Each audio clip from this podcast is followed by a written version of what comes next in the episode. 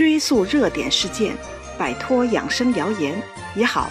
这里是彤彤中医养生妙招。很多人都容易胸闷，夏天更多见，特别是女性。但胸闷本身又不是病，甚至他们也不知道该去看哪个科，有的去看了又查不出问题，所以也只好一直闷着忍着。导致胸闷的原因很多，甚至有些是人们怎么也想不到的。这期节目我们就给大家讲讲三种最常见的导致胸闷的原因，帮助大家针对原因来减轻胸闷。第一种胸闷是因为生气，在中医属于肝郁，因为中医说的这个肝经沿胸部循行，肝气郁滞的时候，肝经所经之处都容易出问题。比如肝郁严重的人，月经前会有明显的乳房胀痛，甚至有乳腺增生；长期肝郁，甚至还能诱发乳腺癌。再有就是肝郁的人特别容易胸闷，两肋也跟着胀，他们为此特别喜欢常出气。而这一系列问题往往都有原因可查，往前推推算算，大多是有过暴怒或者生闷气的经历。或者本身性情就是一个很闷的人，本身就是一种肝郁气质、肝郁体质，而这种肝郁导致的胸闷，往往会在活动之后减轻。出去散散步，在阳光下扩扩胸，可能胸闷就好了很多。这就更提示这种胸闷不是心脏的问题，而是机能的暂时失调。而这种失调在中医就被称为肝郁。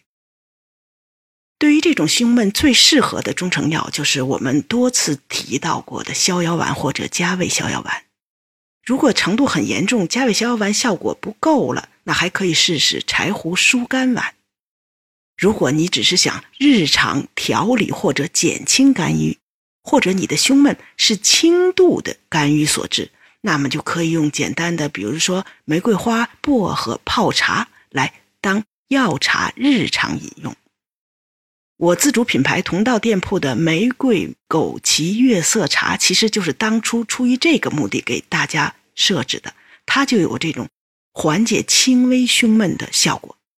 想图方便的听友可以直接点击这期节目声音条上的那个红色购物车，或者去同道店铺。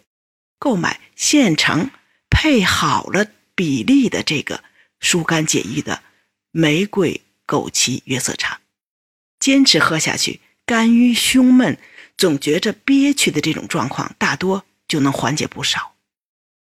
第二种胸闷往往是在运动后加重，除了胸闷，这个人平时体质就比较弱，也很少运动，手脚经常是冰凉的，包括夏天。遇到气压低、天气闷热的时候，他们胸闷就更严重。这往往是心功能不足、心肌力量不足的结果。中医讲是气虚。我们知道夏天天热，人的血管会扩张，这个时候血压就会降得比冬天要低。而对于这种心肌力量原本就不足的人来说，血压低就会更明显，因为他们的心脏泵血本来就无力。而胸闷就是血压低、心脏泵血无力、心脏的血管供血不足的结果。甚至如果去做心电图，还可能被告知心肌缺血、冠脉缺血等等。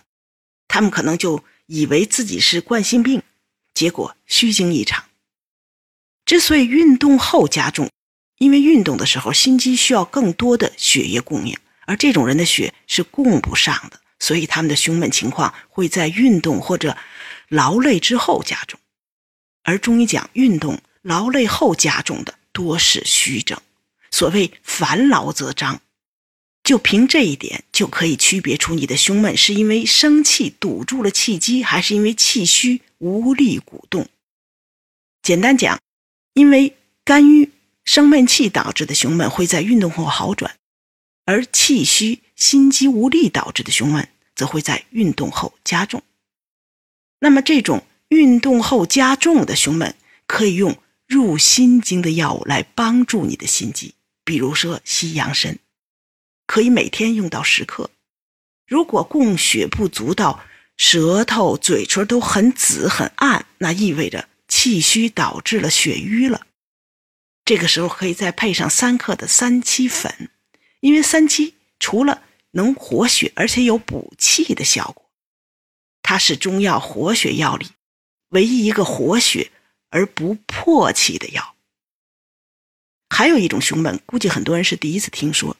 这种胸闷其实是一种特殊的哮喘。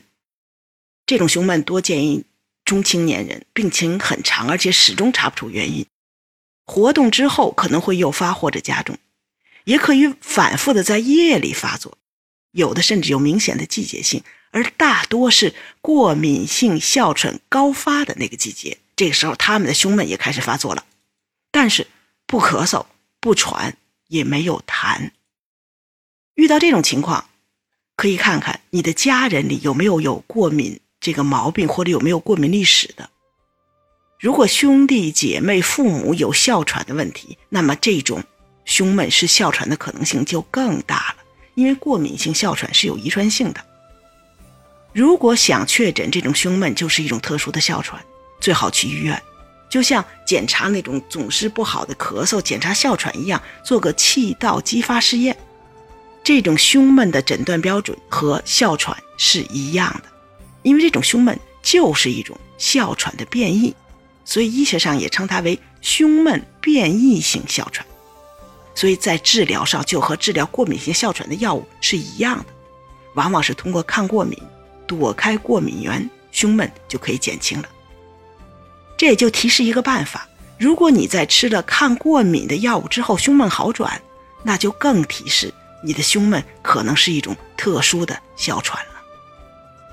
如果你觉得这期节目对你有所帮助，可以点击节目右下方的订阅按钮，这样就不会错过节目更新了。每周二、周四我会在这里准时开讲。